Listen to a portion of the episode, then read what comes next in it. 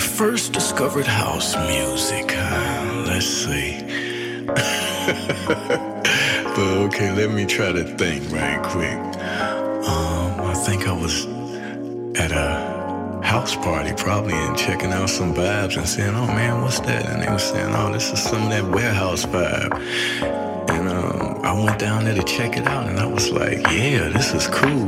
But the main thing that I grasped from just being there was the unification in the party, how everybody, you know, seemed like they was on one accord. You know, everybody was there, you know, like one unit, you know, and all embracing each other and the music, you know. Music box and so many other clubs, huh? and even over here in England, what was this? The Shoom and Rip parties, confusion parties. Um, so it goes back a long, way, this whole house thing, you know, and me and being there and involved and enjoying the feeling.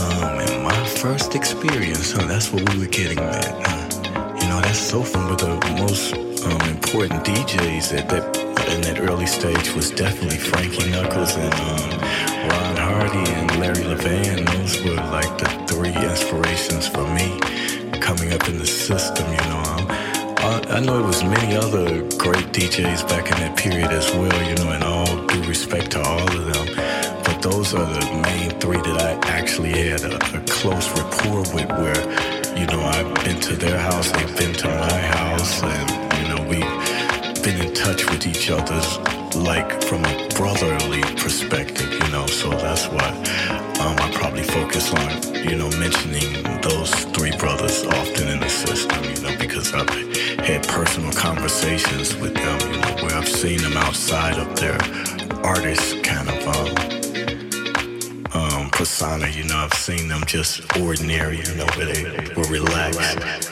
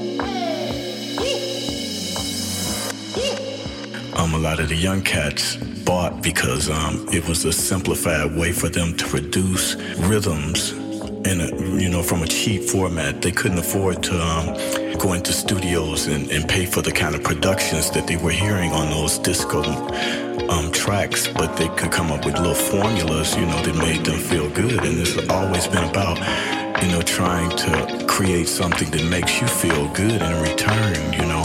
Hopefully it'll make others feel good and, you know,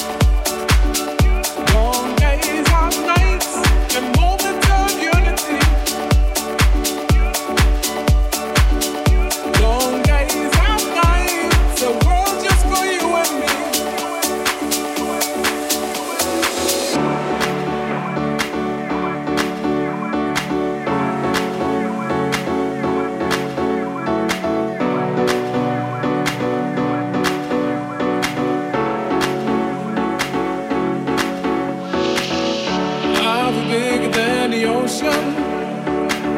I'm in a sunshine state of mind. I want this feeling forever. You are the summer of my life.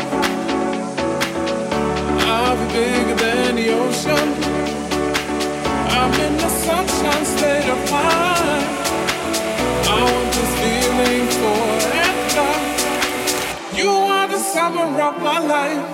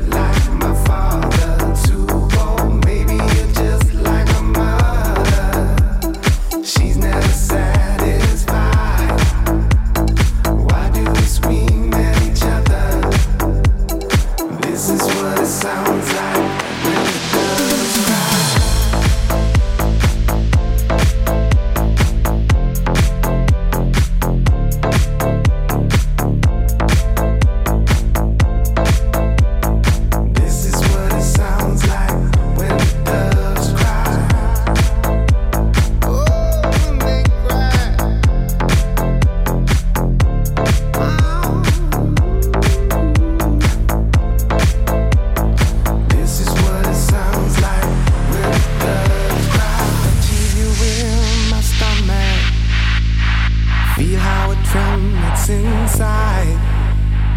You've got the butterflies all tied up. Don't make me chase you. Even does have pride. So you just leave me standing alone in a world that's so cold? Maybe I'm just too demanding.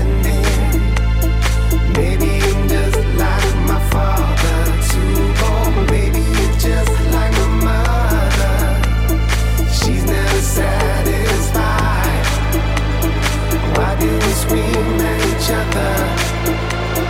This is what it sounds like.